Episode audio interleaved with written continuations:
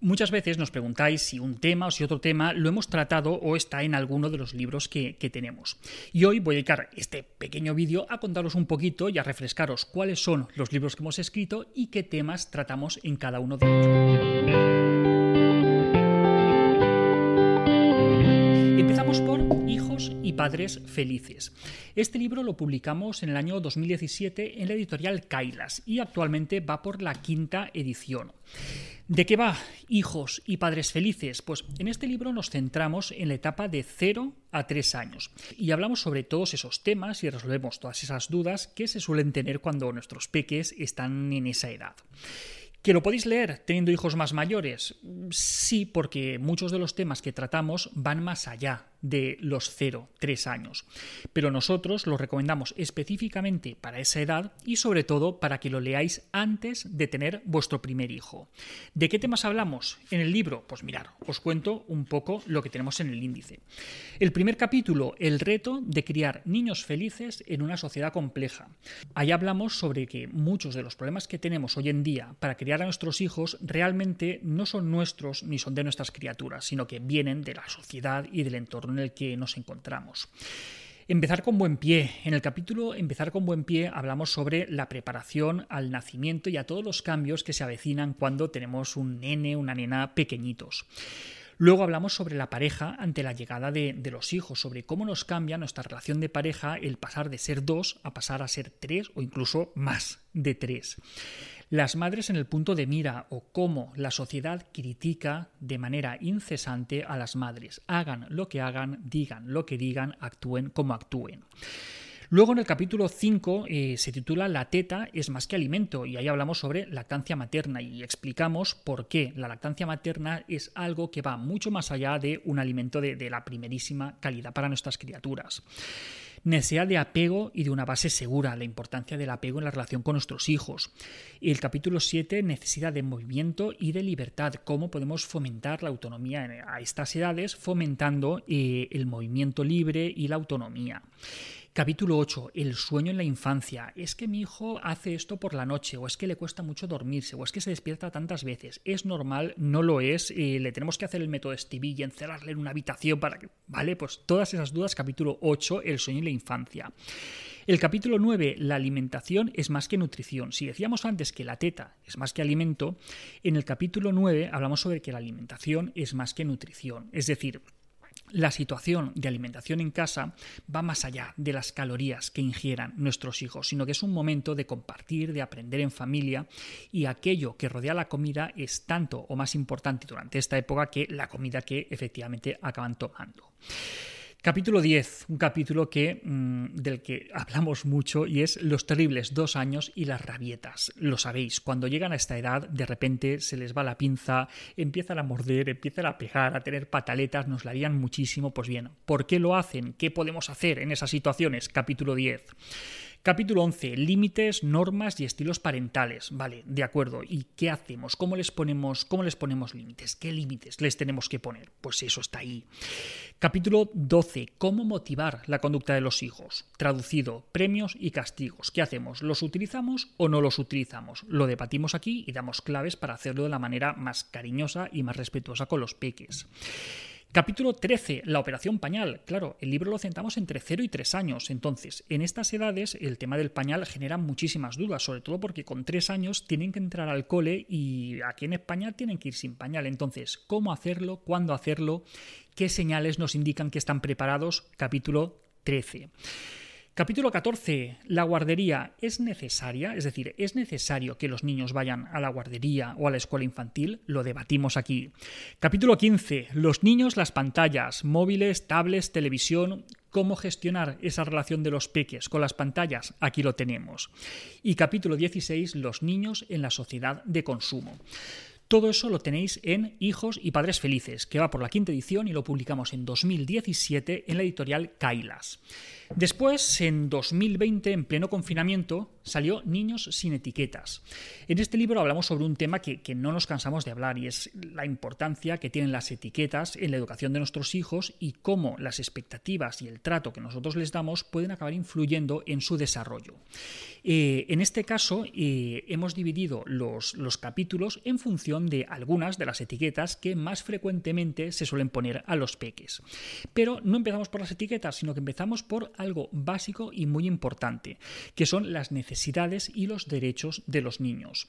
¿Por qué? Porque más allá de las necesidades básicas, es decir, que tengan un sitio donde dormir y un plato de comida caliente, muchas veces acabamos confundiendo eh, como mala conducta la expresión de necesidades básicas en la infancia. Pues bien, conocer esas necesidades nos puede ayudar a dar un poco de sentido a esa conducta. En el capítulo 2, titulado El peligro de las etiquetas, hablamos efectivamente sobre eh, cuáles son las consecuencias que tienen las etiquetas en la educación de nuestras criaturas.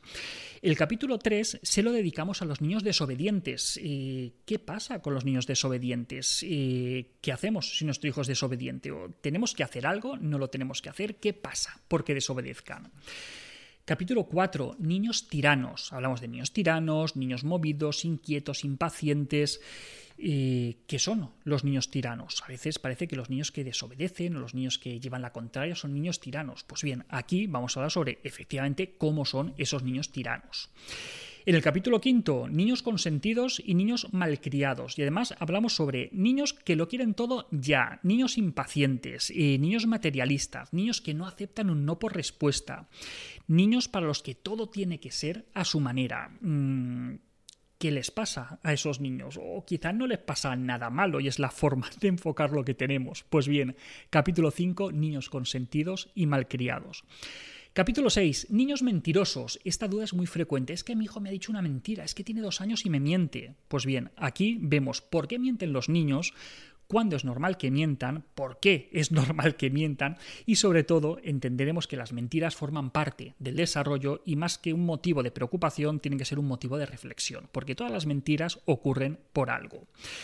Capítulo 7. Eh, niños dependientes. Niños esos a los que se les ha dado de todo, se les ha protegido tanto que al final acaban siendo dependientes. Bueno, pues es una etiqueta que, como ya os imaginaréis, tampoco está tan clara y la reflexionamos aquí. Capítulo 8, Princesas y Guerreros. A mí este es eh, quizá el capítulo que, más me gusta y reflexionamos sobre cómo las etiquetas asociadas a uno u otro sexo, las etiquetas y los estereotipos de género, acaban condicionando la conducta de niñas y de niños. Capítulos 9 y 10 van muy de la mano. En el 9 hablamos de niños celosos y en el 10 se titula como el perro y el gato. Y hablamos sobre las relaciones entre hermanos, sobre cómo se adaptan a la llegada del hermanito y cómo se relacionan entre ellos, las peleas que hacer cuando se pelean. Capítulo 11. Niños miedosos. ¿Qué pasa con el miedo en la infancia? ¿Cómo lo podemos manejar? Luego os hablaré de tengo miedo, pero aquí lo hablamos un poquito más para, para mayores. El capítulo 12 es un regalazo. El capítulo 12 eh, no lo escribimos nosotros, sino que lo escribe eh, el nutricionista Julio Basulto, a que muchas y muchos conoceréis. Y se titula Niños malcomedores y niños glotones. Aquí hablamos sobre la conducta alimentaria en la infancia y un poco en la línea de lo que hablamos en nuestro anterior libro, que la alimentación es mucho más que la nutrición. Y tenemos un epílogo que para nosotros es muy importante y el epílogo se llama eh, Padres y Madres Etiquetados. Claro, eh, las etiquetas no van solamente para los niños, sino que los padres y las madres también reciben esas etiquetas y muchas veces para hacer burla o para hacer mofa de los padres. Eh, no, no, solo para hablar de los padres primerizos, sino las madres helicóptero, los padres serpa, los padres bocadillo. Son algunas etiquetas que se han puesto de moda últimamente y que honestamente no le encontramos mucho más sencillo que la mofa y la ridiculización de la maternidad y de la paternidad por supuesto, se me había olvidado decirlo, prólogo escrito por el neuropsicólogo Álvaro Bilbao, al que le agradecemos muchísimo su aportación. En el otro nos lo escribía Julio Basulto, el prólogo. Y finalmente, Tengo miedo. Tengo miedo es el último cuento que, hemos, bueno, el último cuento, no, el último libro que hemos escrito y el primer cuento que publicamos. Es la primera vez que nos metemos en la literatura infantil. En este caso, de la mano de la editorial Penguin Random House en la colección BD Block. Y bien, eh, como os imaginaréis, Tengo miedo va sobre los miedos en la infancia. En este libro hablamos sobre una emoción que muchas veces tratamos de evitar, tratamos de esconder, pero que forma parte de la vida y que no podemos hacer nada por esconderla, y es el miedo. En este cuento, Lisa es una niña de unos 6-7 años y Churuchuru es un, es un extraterrestre que viene del planeta Churuchuru y tienen problemas muy diferentes. Eh, Lisa eh, está paralizada por el miedo, tiene muchos miedos y le dificultan mucho su vida. Y Churuchuru eh, vive en un planeta en el que no sienten el miedo, no lo sienten y lo tienen que estudiar en el cole porque eh, si no saben comportarse de acuerdo con el miedo, se acaban metiendo en muchos líos hasta el punto de que su civilización está en peligro por no sentir el miedo. Pues bien, Lisa ayudará a Churuchuru y Churuchuru ayudará a Lisa para poder entender mejor qué es el miedo. Este cuento está recomendado para niños a partir de 4 años, para que se lo leamos a peques a partir de 4 años y de ahí en adelante. Y de hecho, también nos sirve mucho a los mayores para poder entender qué es el miedo y cómo nos tenemos que comportar cuando aparece en los peques. Y bueno, pues hasta aquí este repaso a los libros que tenemos y a los temas que tratamos en cada uno de ellos. Espero que os haya servido, espero que os haya gustado y más adelante tendréis noticias de nuevos libros y nuevas cosas que vamos a ir haciendo. Y hasta aquí otra píldora de psicología. Si os ha gustado, ya lo sabéis, tenéis un montón de libros en el canal de YouTube, un montón de artículos en, en albertosoler.es y pues nuestros libros que ya os he explicado. La semana que viene, más. Un saludo.